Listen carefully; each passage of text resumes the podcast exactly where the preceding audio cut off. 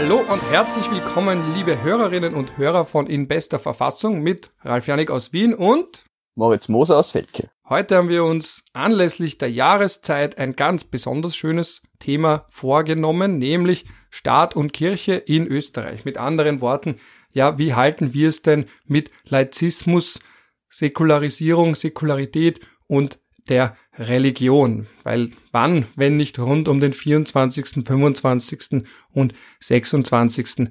Dezember. Da würde ich auch gleich so ein bisschen mal einsteigen mit dem Moritz und ihn mal fragen, warum ist eigentlich der 24. nicht schon ein staatlicher Feiertag? Weil warum kann ich am 24. noch auf den letzten Drücker meine Weihnachtsgeschenke kaufen? Weil der 24. auch kein kirchlicher Feiertag ist. Der 24. ist der heilige Abend, Weihnachten ist der 25. Dezember. Ähm, das wissen wenige, aber es ist so. Und äh, tatsächlich sind. Warum ist es dann kein staatlicher Feierabend? Naja, der Staat kann natürlich äh, von sich aus äh, Feiertage verhängen, er hat das halt an diesem, an diesem Tag nicht getan. Die kirchlichen Feiertage, die der Staat anzuerkennen hat, sind im Konkordat geregelt. Und das sind äh, der Neujahrstag, die Epiphanie, das ist also der Dreikönigstag am 6. Jänner, Himmelfahrtstag, Fronleichnam, das Fest der heiligen Aposteln Peter und Paul am 29. Juni da, da pfeift die Republik übrigens drauf, da verstößt sie gegen das Völkerrecht, indem sie diesen Tag nicht freigibt. Mhm. Ja. Äh, dann haben wir Maria Himmelfahrt, 15. August, Allerheiligen, 1. November, Tag der unbefleckten Empfängnis, der 8. Dezember, da wissen die allerwenigsten, äh, warum man da einen Feiertag hat, aber den haben wir. Und dann da darf man eh shoppen. Der Weihnachtstag am 25. Dezember. Das sind die, das sind die kirchlichen Feiertage mit Wirkung auf die staatliche Sphäre. Damit gebe ich dir eine Eins in Sachunterricht und im Religionsunterricht. Ihr seht also heute, liebe Hörerinnen und Hörer, heute geht's um Konkordat, staatliche Feiertage, die Beziehung zwischen Staat und Kirche, die Frage, was ist ein Feiertag und wieso. Vielleicht reden wir auch über das Kreuz im Klassenzimmer, über den Religionsunterricht, über die Behandlung anderer Religionen. Mit anderen Worten, heute geht's ziemlich zu in dieser Folge. Und da wäre ich gleich beim ersten Stichwort, das du schon in den Raum geworfen hast, nämlich Konkordat. Das ist ja so etwas, was teilweise gar nicht unumstritten ist.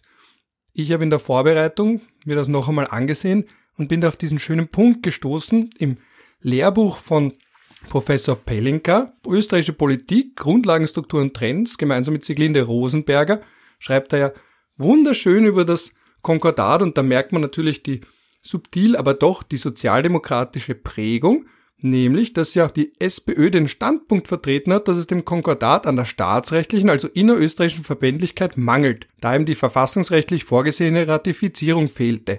Jetzt an dich die zwei großen Fragen. Was ist das Problem aus staatsrechtlicher Sicht mit dem Konkordat? Und als zweite Frage, warum ist das Konkordat eigentlich so oft in aller Munde? Man könnte ja auch sagen, es ist einfach nur ein völkerrechtlicher Vertrag. Es gibt so viele, warum reden wir über den doch öfter als über viele andere? Das Konkordat war immer ein riesiges Politikum. Äh es wurde 1934 abgeschlossen ähm, und es war die zweite Rechtsnorm, die im Bundesgesetzblatt kundgemacht wurde nach dem Verfassungs... Was ist denn 1933 passiert? Ja, da hat 1933 ist es quasi zur politischen äh, Ausschaltung des Nationalrates und des Verfassungsgerichtshofes gekommen durch die Bundesregierung Dollfuss. Äh, und 1934 hat, ist dieses Wach Machtvakuum äh, beendet worden indem er am 1. Mai 1934 eine neue Verfassung verkündet hat. Auf äh, Grundlage des kriegswirtschaftlichen Ermächtigungsgesetzes hat man damals einen Rumpfnationalrat einberufen und dieser Rumpfnationalrat hat dann in verfassungswidriger Weise eine neue Verfassung beschlossen, beziehungsweise eigentlich der Bundesregierung ähm, die Ermächtigung erteilt, eine solche Verfassung äh, äh auszuarbeiten und zu verkünden. Und die Verfassung hat es dann schon quasi gegeben und die wurde dann äh, eben am 1. Mai im Namen Gottes des Allmächtigen, von dem alles Recht ausgeht, kundgemacht. Ähm, und damit war also das ist ja der Kontrast, weil oft sagt man ja diesen Pouvoir constituant, glaube ich, bitte, ich habe in der letzten Folge schon gesagt, mein Französisch Aussprache katastrophal, aber eben dieser Gedanke, dass man irgendwie Vertreter aus dem Volk bestimmt, Vertreterinnen, die gemeinsam eine Verfassung ausarbeiten. Und das hat man in Österreich so gesehen nicht ganz so ernst genommen, dass da jetzt wirklich das ganze Volk in irgendeiner Form partizipiert, sondern es war eben im Namen Gottes des Allmächtigen. Ui. Wobei interessanterweise die Schweizer Verfassung in der Präambel äh, dieselbe Wortwahl trifft, heißt nämlich im Namen älter. Ja, ja, na, eigentlich, ja, das ist von 1848, aber die jetzige Verfassung ist von 1999, glaube ich, und die haben immer noch dieselbe Präambel. Und da hast du eben auch im Namen Gottes des Allmächtigen, das Schweizer Volk und die Kantone. Aber da sieht man ja dann wieder diesen, diesen Volkswillen drinnen, der ist eben in dieser Präambel der Mai-Verfassung, die, wenn ich es jetzt aus dem Kopf richtig zitieren äh, kann. Der äh, österreichischen Mai-Verfassung, ja, damit genau, niemand durcheinander kommt. Die von 1934 eben, da heißt es, im Namen Gottes des Allmächtigen, von dem alles Recht ausgeht, erhält, das erhält nämlich das österreichische Volk äh, für seinen christlich-deutschen Bundesstaat auf ständischer Grundlage folgende Verfassung, so heißt es, glaube ich. Und äh, diese Verfassung ist eben Bundesgesetzblatt äh, äh, Nummer 1 1934 ähm, kundgemacht worden. Und im Bundesgesetzblatt Nummer 2, also quasi gleich die zweite Norm, ist kundgemacht worden, das Konkordat. Warum? Die Christlich-Sozialen wollten dieses Konkordat ganz unbedingt abschließen. Das war ein, ein wichtiges politisches Ziel für sie. Sie haben aber gewusst, dass sie im Nationalrat dafür keine Mehrheit haben gegen Sozialdemokraten und die ebenfalls als Pfaffenfresser geltenden äh, Deutschnationalen, die ja dann mehr oder weniger mit wehenden Fahnen zu den Nazis übergelaufen sind. Also man hat weder im, im, bei den Sozis noch im dritten Lager irgendwelche Verbündeten gehabt für dieses Konkordat. Das war das Kind der christlich-sozialen, die das auch äh, ausgearbeitet haben, schon noch während der Phase der, der Demokratie. Und es war mit Sicherheit auch ein gewisser Beweggrund, äh, dann den Verfassungsputsch vollkommen zu machen und eine neue Verfassung äh, äh, kundzumachen, dass man dieses Konkordat durchbringen kann. Also es war sicher auch einer der Beweggründe. Die Kirche war auch ganz stark dahinter, die wollte dieses Konkordat genauso wie die christlich-sozialen. Die Kirche hat auch diesen Putsch massiv unterstützt. Ähm, der damalige Bundespräsident Miklas hat an den Papst geschrieben, weil er sehr äh, starke Gewissensbisse hatte, ähm, weil er ja ein Gelöbnis abgelegt hat auf die Verfassung, die dann ja gebrochen wurde und der Papst hat dem Bundespräsidenten geschrieben, ja, die Verfassung ist ja quasi nur äh, so gut, weil sie für das Wohl des Volkes da ist und das Wohl des Volkes wiegt immer höher als der Buchstabe der Verfassung. Und insofern ist ja der, der Eid, den er geleistet hat, also eigentlich ist es ja nur ein Gelöbnis, aber ja, den er geleistet hat, ähm, geht ja eigentlich auf das Wohl des Volkes und nicht so sehr auf den Buchstaben der Verfassung und deshalb soll er sich keine Sorgen machen. Und äh, ähm, der Papst hat aber sehr wohl gewusst, dass das Ganze vielleicht äh, etwas feurig sein kann und deshalb steht in diesem Schreiben dann auch, äh, dass es nach Lesen zu vernichten ist. Ähm, das hat der Bundespräsident Miklas offensichtlich nicht gemacht, das ist uns nämlich erhalten geblieben. Ähm, jedenfalls wollten Kirche und christlich-soziale, die später dann eben in der vaterländischen Front der Einheitspartei aufgegangen sind, wollten dieses Konkordat.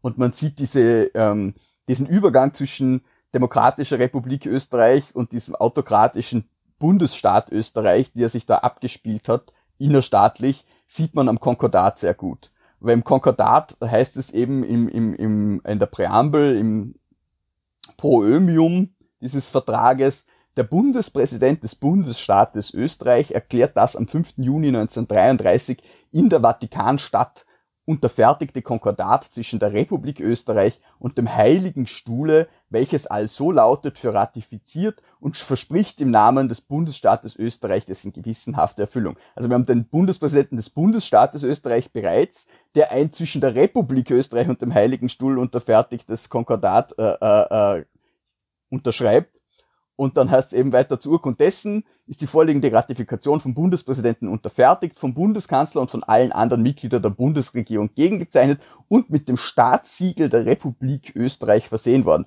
Da haben sie offensichtlich noch kein Staatssiegel des Bundesstaates Österreich gehabt, aber sie haben, der Bundesstaat Österreich hat das von der Republik Österreich verhandelte Konkordat äh, ratifiziert und das Siegel der Republik Österreich angebracht. Also es ist ein bisschen ein, ein Mischmasch, den wir da erleben.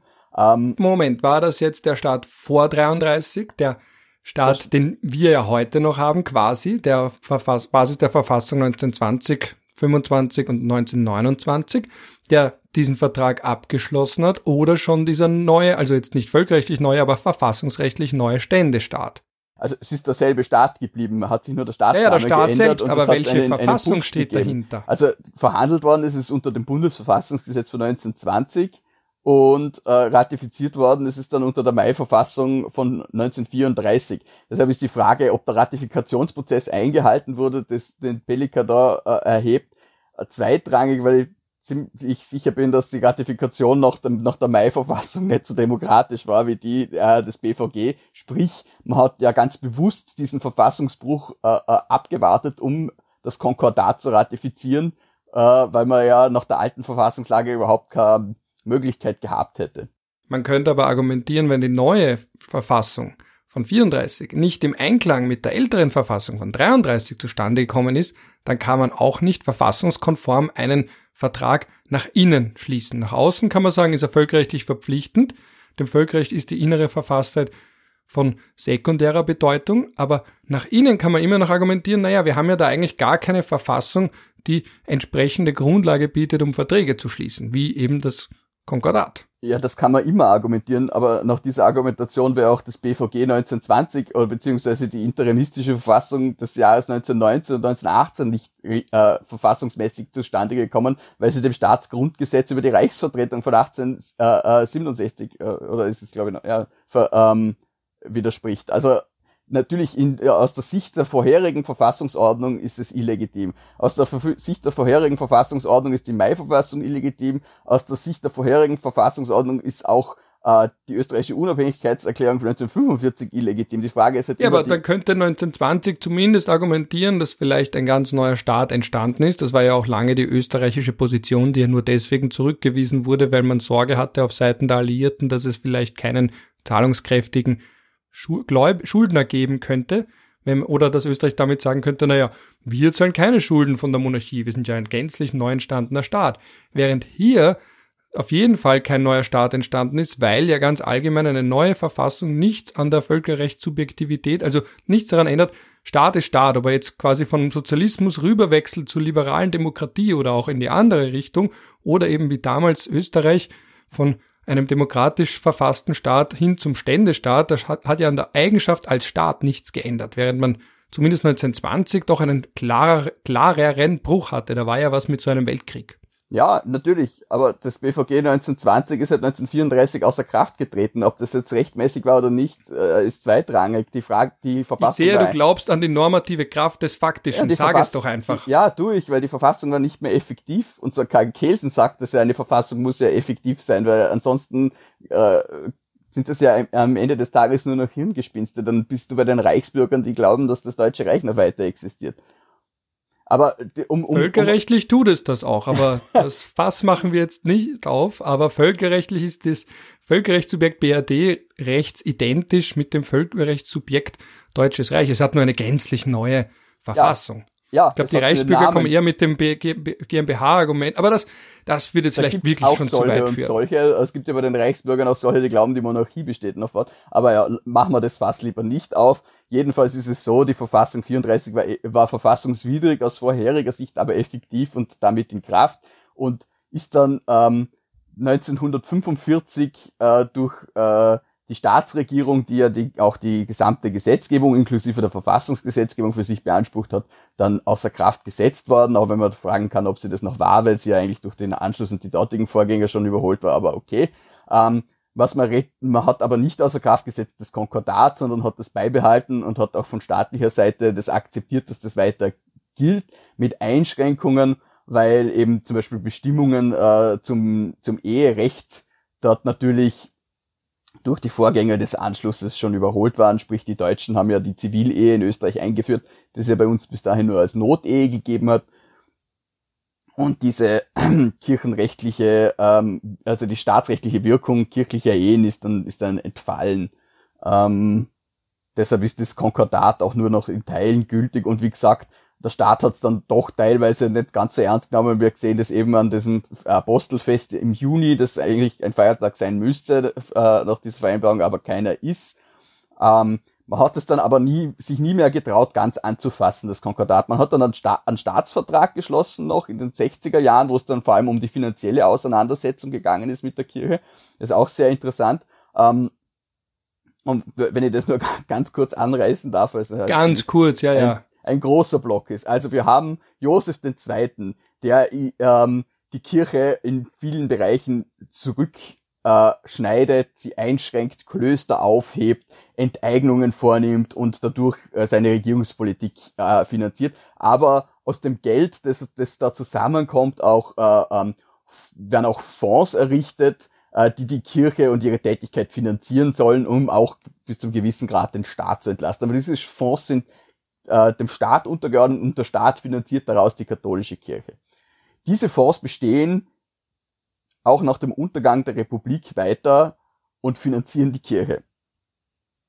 1938 beim Anschluss werden diese Fonds ersatzlos enteignet durch das neue Regime. Die Nazis streichen sich das ein und sagen der Kirche, bitte, ihr könnt ja Kirchensteuer erheben, finanziert euch darüber. Und die Kirche fängt dann auch eben auch an, den Kirchensteuer oder genauer gesagt den Kirchenbeitrag zu erheben, um sich zu finanzieren. 1945 kommt dann die Kirche und sagt, ja, wir sind ja enteignet worden und da gibt's natürlich auch gewisse Restituierungen, weil auch die ÖVP natürlich als Nachfolgerin der christlich-sozialen Partei da dahinter ist, dass die Kirche jetzt nicht der schadlos halten kann. Aber diese beiden Fonds äh, sind natürlich weg und das, die, äh, ähm, die Güter, zumindestens die, die man nicht wegtragen kann oder die durch Inflation nicht aufgezehrt werden können, die sind noch da und befinden sich, weil so, soweit sie auf dem Boden der Republik Österreich vorhanden waren, im Eigentum der Republik und die Kirche äh, erwartet sich vom Staat eine gewisse Entschädigung, auch wenn es vorher schon staatliche Fonds waren, aber es war eben die Kirche immer diejenige, die daraus gezehrt hat.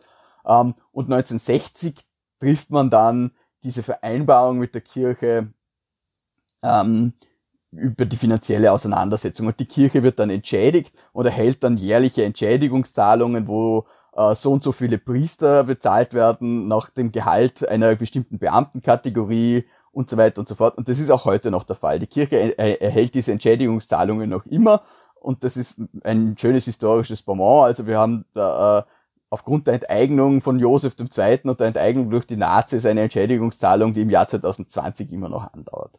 Äh, und ähm, das ist dann ein Teil dieses, äh, dieser, äh, wo man dann einen, neue, einen neuen Zusatzvertrag zum Konkordat quasi gemacht hat. Äh, das Konkordat selber ähm, wollte man so eigentlich nie angreifen. Das ist immer ein bisschen eine heiße Kartoffel gewesen oder ein heißer Erdapfel, je nachdem. Da sind wir ja jetzt beim Punkt wieder, ja, weil du schon Josef II. ansprichst. Also, was wir lernen bei der Politikwissenschaft vom großen Anton Pelinka, dem Doyen quasi der österreichischen Politikwissenschaft. Österreich, Habsburger Österreich, 16., 17., 18. Jahrhundert, der Staat nimmt offen Partei gegen alle Nicht-Katholiken. Das betrifft vor allem die Protestanten und die Juden in Österreich. Dann haben wir eben 1782. Entscheidendes Jahr, Josef II. mit dem Toleranzpatent, wo sich dann langsam die Situation der Nicht-Katholiken bessert.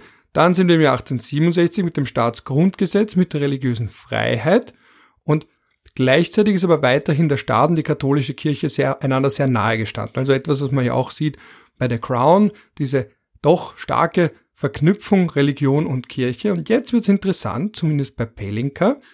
Aber an der Gleichsetzung von Staat und katholischer Kirche ändert das nur wenig. Eben das Staatsgrundgesetz, die Monarchie, aber auch der politische Katholizismus. Und das Buch ist, jetzt muss ich kurz nachschauen, ich habe damals im Studium gekauft die zweite Auflage. Also die stammt aus dem Jahr 2003 und da findet man das Schlagwort politischer Katholizismus, was ja viele Kritiker an dem anderen Schlagwort politischer Islam dann öfters anführen und sagen, warum spricht man nur von dem und nicht vom politischen Katholizismus auch? Es ist also kein neuer Begriff. Jedenfalls, die Monarchie, aber auch der politische Katholizismus der christlich-sozialen sorgten dafür, dass Österreich als und Anführungsstrichen katholischer Staat und Anführungsstriche Ende wahrgenommen wurde. 1918 wurde aus der Ehe von Thron und Altar, Anführungsstriche Ende, die, Anführungsstriche unten, Ehe von, Klammer, christlich-sozialer, Klammer zu, Partei und Altar, Anführungsstriche Oben, die enge Verbindung zwischen Staat und Kirche wurde in Österreich niemals vollständig gelöst. Der Säkularisierungsprozess, die Distanzierung von Religion und Politik, von Kirche und Staat kam zu keinem formellen Abschluss. Und jetzt fast forward in die Jetztzeit. Wo stehen wir jetzt? Wir haben jetzt schon gehört, Konkordat, da sagen aber wieder viele, das ist ja jetzt nicht, dass das ein Sonderprivileg wäre, sondern für die Kirche, sondern eigentlich im Gegenteil sogar dazu geführt hat, dass andere Glaubensgemeinschaften auch einen gleichrangigen Platz bekommen haben, weil man eben nicht mehr stark unterscheiden darf oder nicht mehr ungerechtfertigt unterscheiden darf zwischen Religionen, weil man die anderen Religionen auch in eigenen Gesetzen oder auf sonstigen Wege entsprechend anerkannt hat, mit dem Protestantengesetz schon früher, dem Israelitengesetz und eben dem Islam, Islamgesetz, orthodoxen Gesetz, orientalisch-orthodoxes Kirchengesetz und dass man eigentlich sagen kann, das Konkordat ist dafür eigentlich sogar die Grundlage gewesen für diese Gleichbehandlung der Religionen. Aber trotzdem nimmt das Christentum, die römisch-katholische Kirche, eine Sonderstellung bei uns ein. Das stimmt. Diese Sonderstellung hat sie und diese Sonderstellung hat sie hauptsächlich aufgrund des Konkordates äh, von 1934. Was wenige wissen ist, es hat ja mal so eine Art Katholikengesetz auch gegeben. Ähm, diese Ehe zwischen, zwischen äh, Thron und Kirche, die, oder Thron und Altar, die, die Pelinka anspricht, war ja nicht immer so reibungsfrei, wie man es jetzt vielleicht vermuten möchte, sondern es hat da in den 1860er, 1870er Jahren einmal ordentlich gebrodelt, sogar zwischen dem katholischen Österreich und dem Heiligen Stuhl. Das hat mehrere innen- und außenpolitische Gründe. Ähm, einerseits äh, hat sich die katholische Kirche radikalisiert in der damaligen Phase, ist extrem konservativ geworden. Ähm, Papst Pius IX hat damals seinen Syllabus Errorum herausgegeben, wo er äh, gegen die ganzen modernen Auswüchse der Gesellschaft hetzt und auch sagt, so Trennung von Kirche und Staat, das, das darf nicht sein. Und also äh, niemand, äh, auch die, die Wahrnehmung, dass Menschen äh, selber über ihre Religion bestimmen dürfen, das ist auch ein, ein, ein Fehlurteil aus seiner Sicht. Also es ist ein wirklich erzkonservatives Stück, wenn man das heute noch liest. Äh, kann, also es ist schon damals aus der Zeit gefallen gewesen. Gleichzeitig hat man in Österreich Liberalisierungstendenzen, insbesondere nachdem Österreich den Krieg gegen Preußen verliert und dann einerseits den Ausgleich mit Ungarn suchen muss und andererseits äh, das Herrscherhaus und die konservative Elite den Ausgleich mit dem liberalen Bürgertum suchen muss. Und wir haben eine, eine Phase äh, liberaler Regierungen in Österreich, die dann am Nationalitätenkonflikt scheitern, aber in dieser Phase der, der liberalen Regierung ähm, kommt es zum Konflikt mit der Kirche. Einerseits äh, hat Franz Josef äh, der Erste 1855 ein extrem kirchenfreundliches Konkordat mit dem Heiligen Stuhl abgeschlossen, das einige josephinische Reformen wieder zurückgenommen hat und der Kirche starken Einfluss auf Schule und Erziehung und eben auch auf die Ehe gewährt. Äh, und dieses Konkordat wird jetzt ausgehöhlt durch Gesetze ähm, durch die sogenannten Mai-Gesetze. Es werden auch die Bischöfe verpflichtet, die Matriken, die Ehematriken herauszugeben. Und ein Bischof in Linz, äh, Franz Josef Rudigier, äh, es wird dich nicht wundern, ein Vorarlberger, äh, der weigert sich. Und äh, er, er lässt einen Hirtenbrief vor, gegen diese Gesetze sich auflehnt. Und auch der Papst äh, nennt die, glaube ich, Leges Abominales, also verabscheuungswürdige, äh, abscheuliche Gesetze. Ähm, und der Bischof, und das kann man sich heute fast nicht vorstellen. Das war das ein Linzer Bischof, der ja, Rudi Gier. Ja, er war Bischof von Linz, hat dort den neuen Dom bauen lassen. Ähm, aber er ist ursprünglich aus Vorarlberg gekommen, aus Partennen. Aha. Und ähm, der Bischof ist angeklagt worden. Äh, ähm, ich, mir fällt jetzt der Tatbestand nicht mehr wirklich ein, aber es aber von Staatsanwalt Elsner, was ich auch sehr schön finde. Eine, aber das nur die österreichischen, die österreichischen Namen kommen immer wieder. Ja. Und, äh, Auf allen Seiten. Ja, ich glaube, wir, waren letztens in der Stadt unterwegs und da gibt's glaube ich einen Malerbetrieb und irgendwas steht Rudigier drauf und meine Frau, die aus Ostösterreich kommt und sagt, was ist das für ein Name, habe ich noch nie gehört. Und ich gesagt, kennst du den Bischof Rudigier nicht? Das ist ein ziemlich sicher irgendwelche entfernten Verwandten von ihm. Also es gibt in Vorarlberg noch Rudigis. Und äh, der Bischof wird angeklagt und auch verurteilt. Die Staatsanwaltschaft fordert sechs äh, Monate Kerker und er kriegt aber zwei Wochen. Und ähm, danach wird er dann aber vom, vom, vom Kaiser begnadigt. Und das hat natürlich mehrere Schienen, weil Bischof Rudiger war der Lehrer von Kaiser Franz Josef.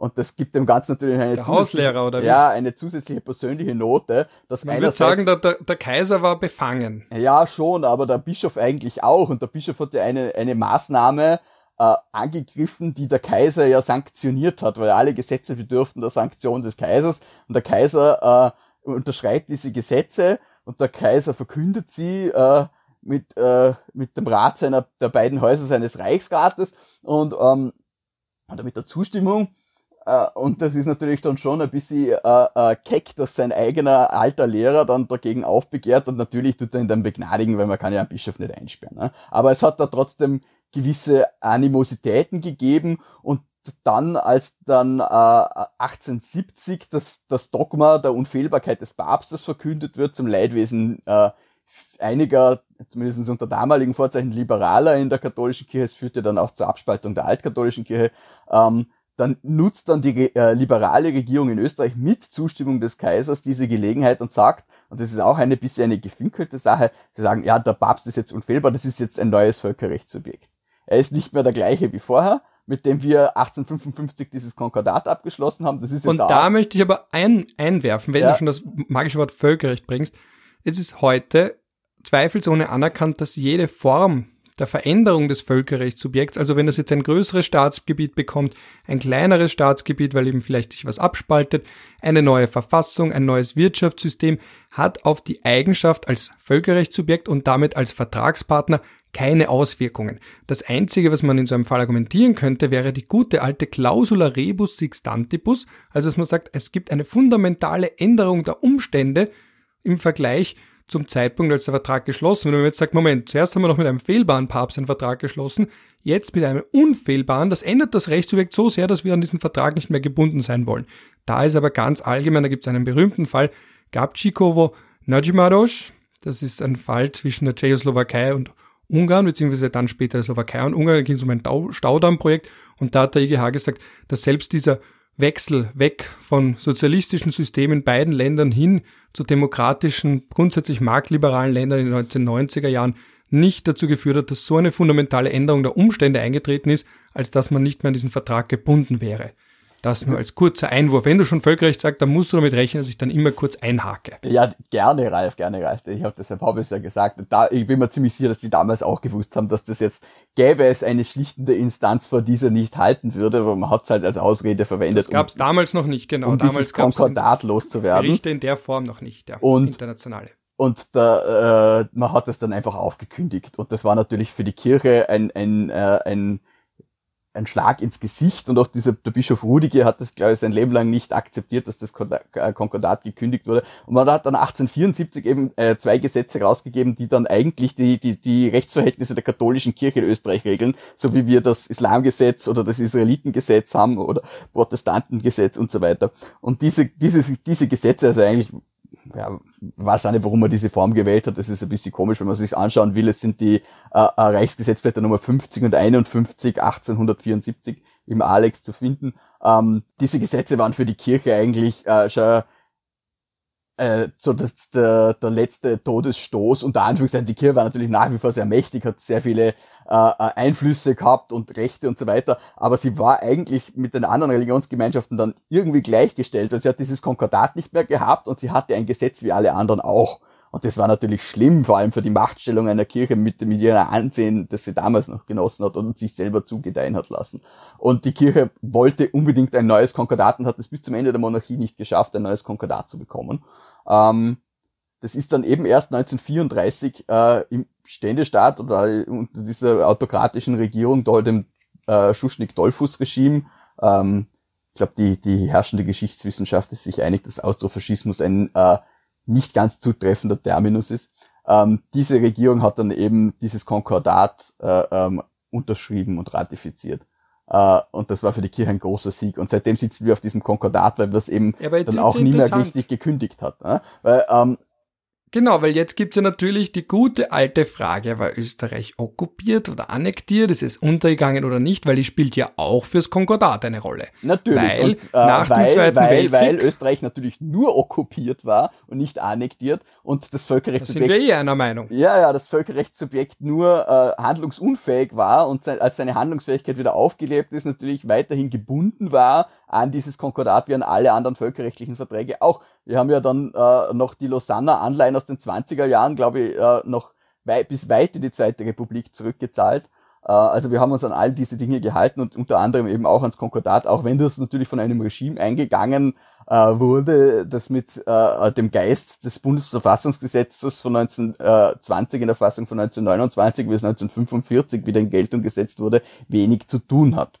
Ja, aber das haben wir ja schon abgehandelt. Aber interessant finde ich jetzt trotzdem Annexionstheorie, Okkupationstheorie, weil, und damit werden ja auch die Positionen wieder verständlicher. Das ist ja nicht so, dass man da rein dogmatisch im universitären Elfenbeinturm sich überlegt hätte, welche Theorie sinnvoller oder rechtlich, formalistisch, abstrakt eher greifen sollte, sondern dass zum Beispiel die SPÖ ursprünglich für die Annexionstheorie eingetreten ist, hat ja vielleicht auch damit zu tun, dass wenn man sagt, dass Österreich untergegangen ist, von 38 bis 45, dann kann man ja auch argumentieren, damit sind auch sämtliche ältere Verträge weg, weil wenn man als Staat neu entsteht, völkerrechtlich neu entsteht, sei es 1945 oder spätestens 1955, kann man dann sagen, da gibt es das Tabula Rasa Prinzip, das spielt auch bei ehemaligen Kolonien eine Rolle, nämlich, dass man als weiße Tafel mit einer weißen Weste seine völkerrechtliche Existenz beginnt und damit das Konkordat hinfällig wäre, ohne es in irgendeiner Form überhaupt formal aufkündigen zu müssen. Das heißt, diese Theorie und dass die USP, wie gesagt,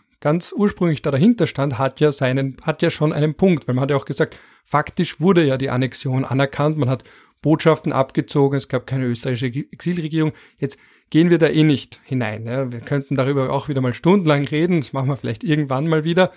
Was ich jetzt nur kurz fragen möchte, ist ja, oder hinweisen möchte, worauf ich hinweisen möchte, ist ja, dass man dann nach dem Zweiten Weltkrieg doch erkannt hat, dass man da vielleicht ein bisschen nachbessern sollte. Also es gibt ja dann doch eine Art Nachfolgekonkordat. Es hat, es hat die, die unmittelbare Notwendigkeit gegeben, weil einfach dieses Konkordat natürlich mit einem klerikal-faschistoiden Regime geschlossen wurde, äh, von einer Kirche, die eine ganz andere Verhandlungsposition hatte, wie sie es dann nach 1945 gehabt hat. Und die Kirche hatte dann auch versucht, äh, diese enge Bindung zwischen sich und äh, den christlich-sozialen der späteren Volkspartei etwas zu lockern. Ähm, es hat ja dann auch, und das war dann eigentlich auch ein bisschen ein Todesstoß für die, die christlich-soziale Partei, dass die, ähm, die Bischöfe dann äh, eben in den 30er Jahren äh, verfügt haben, dass sie, dass die, dass die Priester sich äh, äh, aus politischen Funktionen zurückziehen und das hat dann gerade ähm, eher demokratisch gesinnte Personen in den, bei den christlich-sozialen geschwächt, unter anderem den Landeshauptmann von Oberösterreich. Ähm, und man wollte dann eben ein bisschen weg von, von diesem, von diesem Bild, das, von dieser Ehe zwischen Altar und Partei.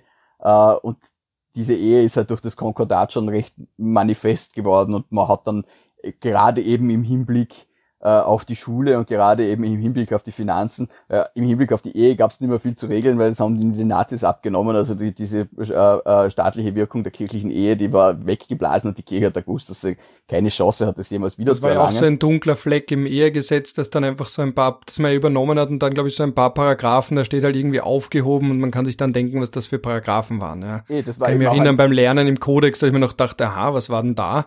Schaut mal auf die, die Jahreszahlen merkt. Aria-Bestimmungen, ja. Eben, aber das ist ein Minimalkompromiss gewesen 1945. Man hat sich natürlich, haben sich Sozialdemokraten und ÖVP nicht auf ein neues ähm, oder damals noch Sozialisten, weil die sind erst 92 wieder umbenannt worden, äh, nicht auf ein neues äh, Eherecht einigen können. Äh, die ÖVP wäre natürlich gerne zum System äh, vor 38 zurückgegangen, wo man, äh, wo die Religionsgemeinschaften Ehen stiften und der Staat erkennt die an und es gibt nur in absoluten Ausnahmefällen sogenannte Notzivilehen und die Sozialdemokratie war natürlich immer schon für die Zivilehe. Die Nazis haben die eingeführt und ähm, man wollte dann zu dem System nicht mehr zurück und hat äh, in Ermangelung eines neuen Kompromisses einfach dieses deutsche Reichsgesetz beziehungsweise das Gesetz zur zur Angleichung des Eherechts mit dem, mit dem Staat, ich glaube, das steht im Konkordat, ist eh sind eh immer so Anmerkungen drinnen.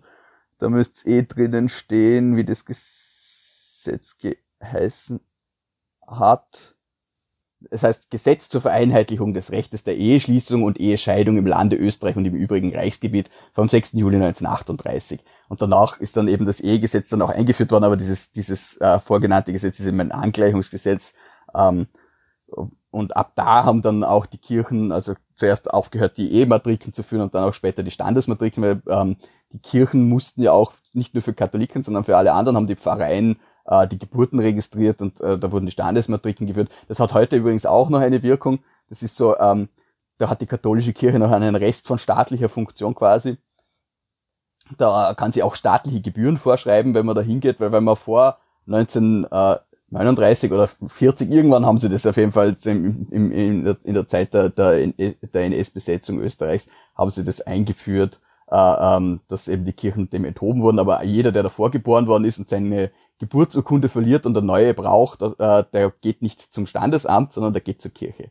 Der muss zu, zu seinem Pfarramt gehen, äh, wo er, wo seine Geburt eingetragen wurde, und dort wird ihm dann auch tatsächlich eine, eine Urkunde ausgestellt, die auch staatliche Wirkung hat von Seiten der Kirche. Was ich da jetzt hervorhebenswert finde, eben dass nach dem Zweiten Weltkrieg Johannes der 23., der ja dem Pius dem 12. nachgefolgt ist, der damals als Kardinalstaatssekretär das Konkordat 1933 noch selbst ausgehandelt. Genau. Dann auch noch, dass sich die politische Lage ab Wiederlagung der Unabhängigkeit wieder rum zugunsten der Sozialdemokratie bzw. der Sozialisten verschoben hat. Eben, wir haben dann einerseits wurde Adolf Scherf gewählt zum Bundespräsidenten und dann haben wir dann eben eine neue SPÖ-Spitze mit Bruno Pittermann, den kennt man vom Bruno Pittermann-Platz in Wien, Kreisky und eben Ola und dann eben dieser Punkt, jetzt gehen wir das nochmal an. Und das führt dann zu diesem anderen Konkordat von 1960. Auch ein wunderschönes Dokument, ja. Da steht eben Präambel zwischen dem Heiligen Stuhl, vertreten durch dessen Bevollmächtigten seine Exzellenz, den Herrn Apostolischen Nuntius in Österreich. Das ist eben kein Botschafter, sondern ein Nuntius. Und es ist auch keine Botschaft, sondern eine Nunziatur. Also diese Besonderheiten, wenn es der Nuntius ist auch der Primus inter pares des diplomatischen Korps. Also er hat auch das Kennzeichen äh, WD1 in Wien. Das sind auch noch so diese Reste dieser, dieser Vormachtstellung der Kirche. Genau, und, dann kommt noch dazu eben zum apostolischen Nuntius in Österreich, also das ist nicht ein Botschafter im Nuntius, ist auch noch Titular Erzbischof von Stauropolis, Dr. Giovanni Delle Piane in Wien und der Republik Österreich, vertreten durch deren Bevollmächtigten Herrn Dr. Bruno Kreisky. Also da sieht man wieder das eine, die, die alte althergebrachte Titularbezeichnungen und dann eben relativ nüchtern. Ich meine, den Doktortitel, der musste schon rein beim Herrn Dr. Bruno Kreisky, aber dass man da sieht irgendwie so das Weltliche auf der einen Seite und eben das altreligiöse, fast schon mystische auf der anderen Seite. Und die mir dann ein neues äh, Konkordat eben, das ist dieses neue Konkordat von 1960, 20. Juli, fast an meinem Geburtstag, wenn auch nicht 1960. Und da hat man dann ja doch ein paar Sachen geregelt und eben zum Beispiel diesen die, die gewisse Rechte für die Kirche, da haben wir dann den Religionsunterricht in öffentlichen Schulen, der öffentlich finanziert wird, aber die Kirche bestimmt über den Inhalt. Also man könnte irgendwie sagen, ja, das ist schon ganz nett eigentlich. Man hat da quasi, es ist so, könnte man sagen, wie ein staatliches Stipendium für die Kirche, sie darf aber damit frei verfügen. Dann noch zusätzlich die Militärseelsorge und als letztes dann auch noch ganz entscheidend die katholisch-theologischen Fakultäten. Das wären vier Unis, Wien, Graz, Innsbruck und Salzburg, eigene katholische Fakultäten haben und wo eben die Kirche, also der örtlich zuständige Bischof, die Lehre dort kontrolliert und auch die Entziehung oder eben Erteilung der Lehrbefugnis. Der Missa, Apo, äh, Missa Apostolica heißt es, oder Missio. Also es gibt die apostolische Lehrbefugnis, ja. Und das steht auch schon im Konkordat, wenn die entzogen wird, muss der Staat äh, auch diese, die Lehrer abziehen.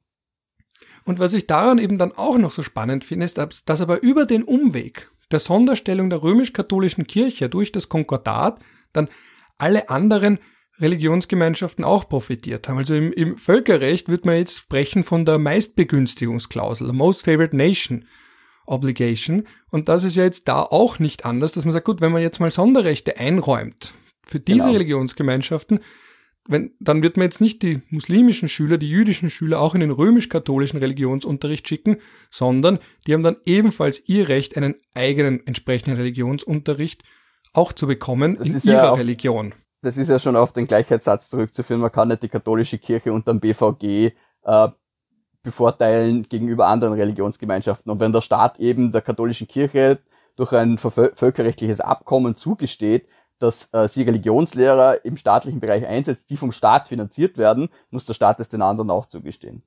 Oh, ähm, übrigens eine, eine äh, schöne äh, völkerrechtliche Randnotiz, nach die dir vielleicht gefällt, ist ähm, der, gefällt mir der, sicher. Der Vertrag, den du vorgelesen hast aus dem Jahr 1960, ist ja in, auf Deutsch und Italienisch, wie, wie üblich in den beiden Landessprachen. Man könnte im Fall des äh, Heiligen Stuhls auch Latein nehmen, aber die machen ihre Verträge italienisch. Und ähm, in Italien und im Staat der Vatikanstadt hat Österreich jeweils einen anderen Staatsnamen. Also Österreich heißt für Italien Repubblica d'Austria, also Republik von Österreich, wörtlich übersetzt. Und für den Vatikan heißt sie äh, Republica Austriaca, also die österreichische Republik. Und das zieht sich auch durch alle Verträge durch. Wenn du schaust, äh, Verträge mit dem Heiligen Stuhl ist immer äh, Republica Austriaca drin.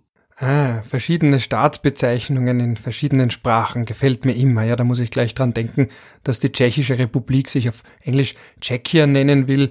Wieder andere sagen aber Czech Republic und das ist alles ein bisschen ein Verwirrspiel. Also, das wäre schon fast eine eigene Podcast-Folge. Sowas wie Fun with Flags. Also, spätestens da wird sich dann herauskristallisieren, wer die hartgesottensten Hörerinnen und Hörer sind. Zurück zum ursprünglichen Punkt aber. Genau, und jetzt wäre eben das Spannende daran, wir haben ja jetzt in der letzten Folge schon ein bisschen gesprochen über das Islamgesetz und auch ein bisschen den Islam als solchen, wie man den behandelt, wo man dann eben im Kopftuch gemerkt hat, Man kann grundsätzlich schon unterscheiden, es muss aber entsprechend gerechtfertigt sein. Und jetzt könnte man sagen, na gut, aber die römisch-katholische Kirche allein schon deswegen, weil ja in Österreich die Mehrheit der Bevölkerung römisch-katholischen Glaubens ist, hat aber trotzdem noch eine Sonderstellung. Also es würde jetzt niemand behaupten, dass alle Religionen gänzlich gleich behandelt werden.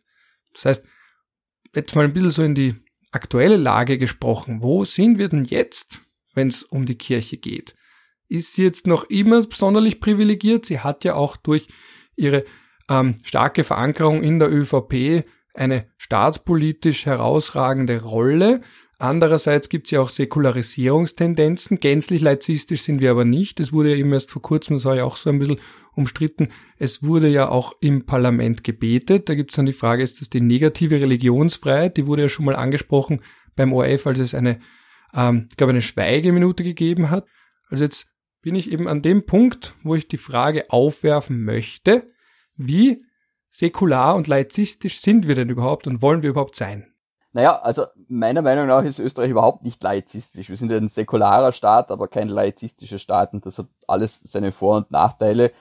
Religion ist halt ein Faktum. Es ist ein wichtiger Bestandteil im Leben von vielen Menschen und wenn der Staat das einfach völlig ignoriert oder nicht, neut, nicht sich nicht neutral verhält zu den Religionen, sondern sich äh, völlig entzieht dieser Sphäre, äh, hinterlässt das halt einfach auch Probleme. Man sieht das ja in Frankreich im Umgang mit dem Islam, das einen, den, einen laizistischen Staat vor viel stärkere Herausforderungen stellt als jetzt einen säkularen Staat wie Österreich ist, der ein Islamgesetz hat und äh, äh, der äh, gewisse Dinge halt einfach anders angehen kann.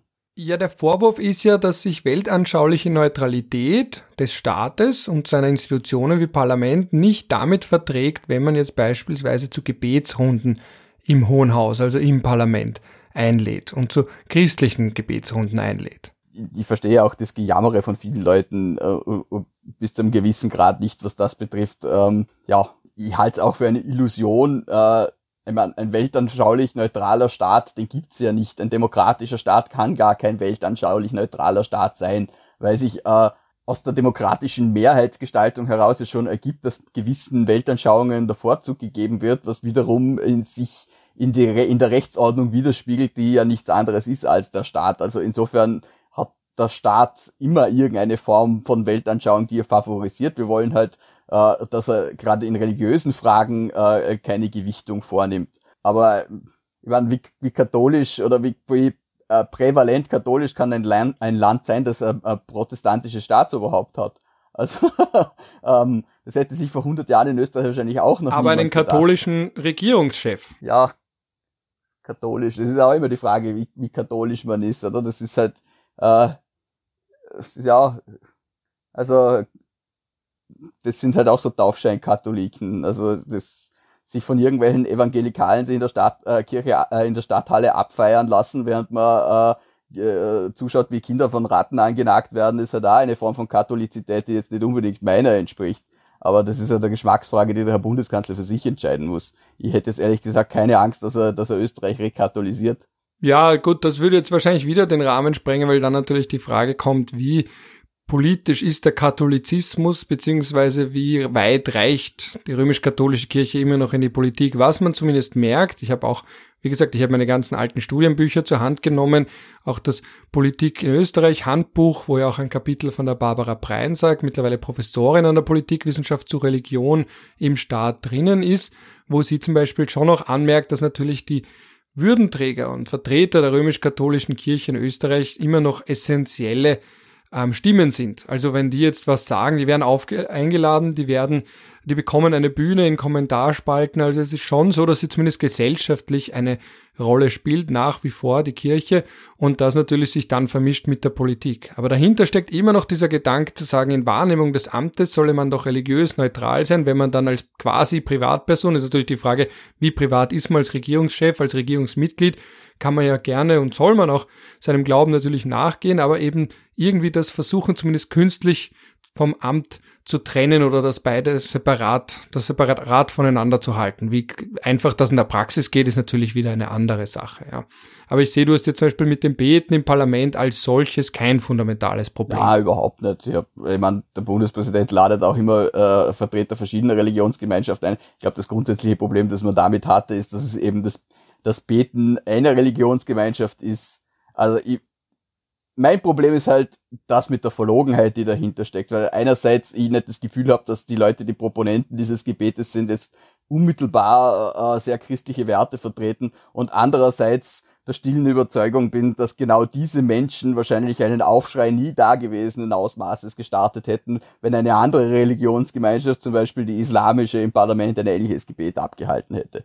Also, und da fangen meine Probleme an. Mein, mein Problem ist nicht derjenige, der betet, mein Problem ist derjenige, der ein Problem damit hat, dass es wer anderer tut. Ja, und da sind wir wieder bei dem Punkt, dass natürlich das eine, einen ganz offensichtlichen historischen Hintergrund hat, ja. Also eben, die Kirche ist ja auch historisch anerkannt, also die katholische Kirche. Sie hat ja auch in Artikel 15 Staatsgrundgesetz noch einen ganz, ganz besonderen Status, auch gegenüber den anderen Religionen, der sie jetzt natürlich wiederum aufgehoben hat, vor allem auch Artikel 63 Absatz 2 vom Staatsvertrag von Saint-Germain, der wiederum verpflichtet, alle Bürger gleichermaßen, unabhängig davon, zu welcher Religionsgemeinschaft sie angehören, ihnen die Rechte, ihre Rechte zuzugestehen. Aber das hat historische Gründe und jetzt ist natürlich dann die Frage, Ausblick für die Zukunft, wie das weitergeht. Ja, vor allem, wenn eben Beispielsweise die muslimische Bevölkerung, die ja schon stark angewachsen ist in den letzten 10, 20 Jahren, die wird auch weiter zunehmen.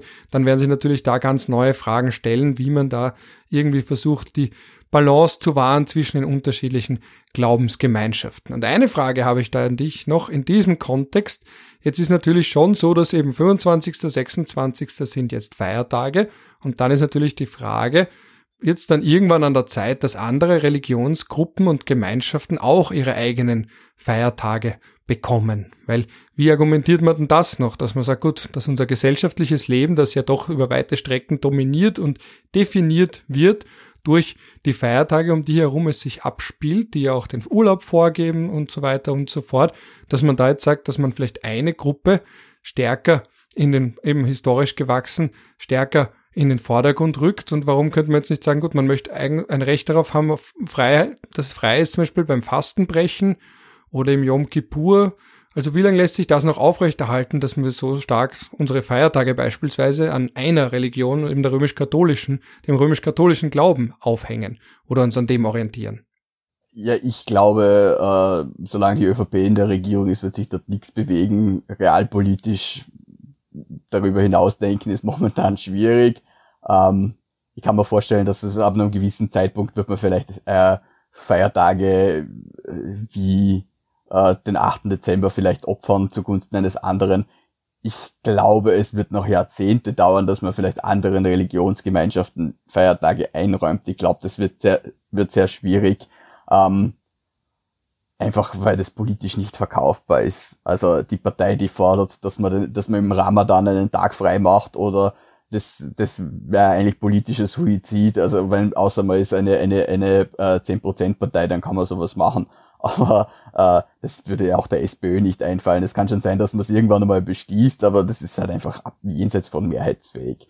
Ähm, ich glaube, da kommen noch einige spannende Kulturkämpfe das, auf uns Das glaube ich glaub auch. Ich, Stelle, glaube jetzt, dass zum Beispiel Weihnachten und Ostern nie fallen werden. Auch sogar wenn je, ja irgendwann einmal. Da, da Gut, das sind ja auch schon säkularisierte Feiertage. Genau. Das wollte ich sagen, der Kat wenn da mal der Katholikenanteil in Österreich unter 50 Prozent fällt, was ja irgendwann einmal der Fall sein wird, ähm, dann auch dann wird Weihnachten und Ostern weiter bestehen, weil, wie du richtig sagst, eine Säkularisierung dieser Feiertage stattfindet äh, da könnte man ja schon Straßenumfragen äh, starten, was eigentlich äh, zu Weihnachten oder zu Ostern passiert ist. Zu Weihnachten wissen es die Leute vielleicht nach Ostern, da haben dann die meisten schon wahrscheinlich Probleme, weil sie den Unterschied zwischen Karfreitag und Ostersonntag nicht verstehen.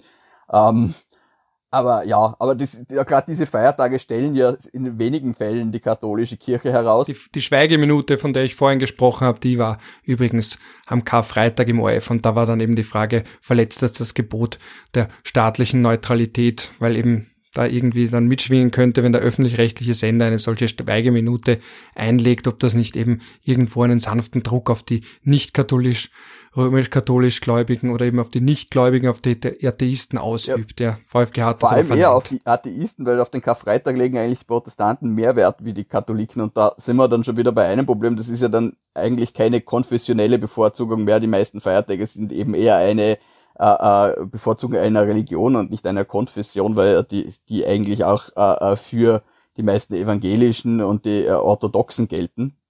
Ähm, ja, also der Karfreitag ist etwas, das hat man in den letzten Jahren diskutiert, weil da die, die, ich glaube, es war die Arbeiterkammer oder was der ÖGB, die geglaubt haben, sie sind, sie sind schlauer als der Papst und, und sie wollen jetzt den Karfreitag für alle frei machen und äh, geendet hat es damit, dass er für niemand mehr frei ist beziehungsweise wir haben diesen schwindlichen persönlichen Feiertag eingeführt. Danke dafür. Ähm, ja, das ist schon ein bisschen gemein. Das ist so, wie wenn man nach einer Prüfung zum Lehrer geht, sich beschwert und sagt, ja, aber mein Klassenkollege, mein Sitznachbar hat da auch einen Punkt mehr bekommen und dann sagt der Lehrer, na gut, dann nehmen wir dem einen dann Punkt weg. Wir die Frage. Ja. Ja, aber ich meine, es ist halt einfach, es war irgendwo was dann schon ein bisschen absehbar. Ich meine, sogar wenn man sich jetzt, wenn man jetzt nicht sicher ist, äh, wie die Rechtsfrage entschieden wird, da hat man doch wenigstens das Risiko sehen müssen, dass wann äh, äh, das auf europäischer Ebene so weit kommt, dass man sagt, okay, ähm, das ist gleichheitswidrig, also ihr könnt das nicht machen, weil da wird jemand bevorzugt gegenüber anderen, dass denn die Reaktion auf österreichischer Seite nicht ist, okay, wir machen ihn für alle frei, sondern dass wir, äh, wir machen ihn für niemanden frei. Gut, da hat man vielleicht nicht damit gerechnet, dass das, das Ende dieses Verfahrens just äh, in, in eine äh, Phase hineinfällt, wo es eine ÖVP-FPÖ-Regierung gibt. Aber sogar wenn die SPÖ in der Regierung gewesen wäre, wäre sie ja da schwer, schwer gefallen, gegen die ÖVP und insbesondere die Interessen der Wirtschaftskammer sich da durchzusetzen. Also es war einfach meiner Meinung nach äh, ein politstrategisch dümmlicher Schachzug. Aber die, die Herren äh, Arbeitnehmervertreterinnen und Vertreter werden sich schon was dabei gedacht haben, als sie, als sie äh, äh, den Zug gegen die Wand gefahren haben. Ähm, aber auch damals hat man diskutiert, ja, da werden die, die armen Protestanten können jetzt nicht mehr in die Kirche gehen. Ich meine, man müsste schon fast jemanden vor ein Kirchenportal stellen von der evangelischen Kirche und schauen, wie viele am Karfreitag da hineingehen. Es, die haben ja auch sinkende äh, Teilnehmerzahlen in den Gottesdiensten. Es ist ja nicht so, als ob nur der katholischen Kirche die Leute davonlaufen. Es ist ja all die christlichen Konfessionen insgesamt sind von einer starken Säkularisierung ihrer Gläubigen und ja, betroffen. Die Orthodoxen vielleicht noch ein bisschen weniger, aber gerade was, was Protestanten und Katholiken betrifft, schaut's ja ganz fatal aus. Und ja. Aber das also Interessante ich, ich, das bei all dem ist. Das war meiner Meinung nach ja. nur kurz noch ein vorgeschütztes religiöses Argument, weil es eigentlich überhaupt nicht um religiöse Fragen gegangen ist. Die Leute haben halt gern frei gehabt. Ja, verstehe, ja. Ich will niemanden, ich bin niemandem diesen Feiertag neidig. Aber ich glaube ehrlich gesagt, dass ein absoluter Minderteil der Evangelischen am Karfreitag unbedingt frei wollte, um da in die Kirche zu gehen. Und in der Diskussion, die danach gefolgt ist, ist es aber immer so dargestellt worden und das war meiner Meinung nach schon ein bisschen verlogen auch das wäre eben der letzte Punkt, den ich noch unterbringen möchte, eben noch einmal darauf einzugehen, dass vielleicht der Einfluss der Kirche auf den Alltag der Gläubigen, sei es jetzt Taufscheinkatholiken oder wirklich strenge Katholiken, ähm, sinkt, also zumindest auch auf die Gesellschaft sinkt, auf den Alltag.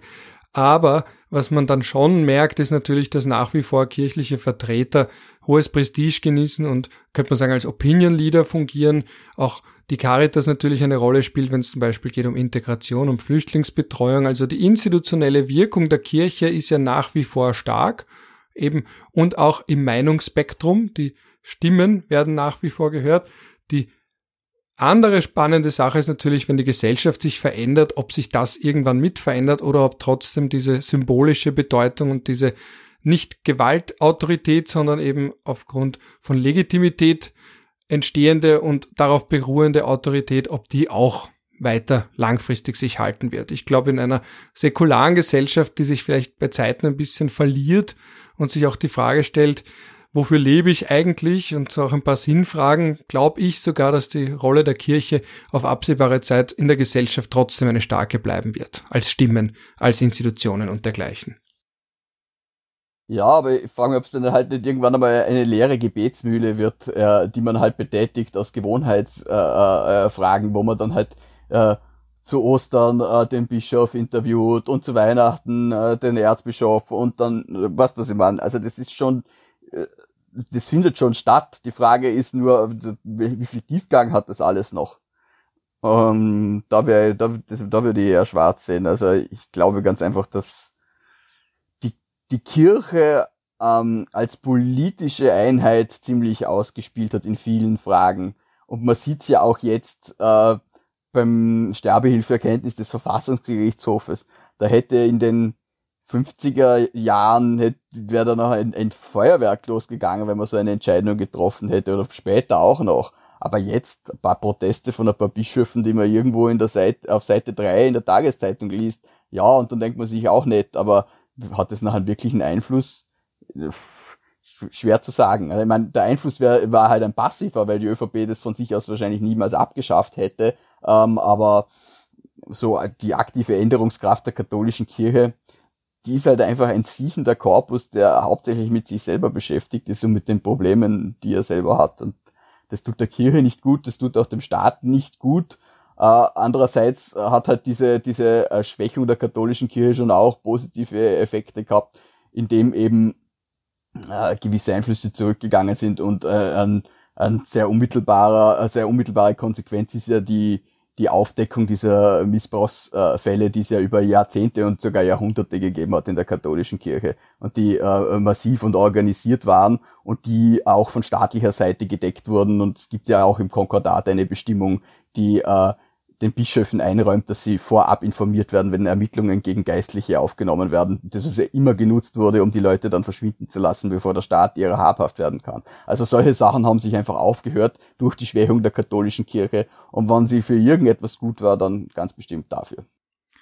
Gut, wir haben eine breite, eine, eine Tour d'Horizon hinter uns.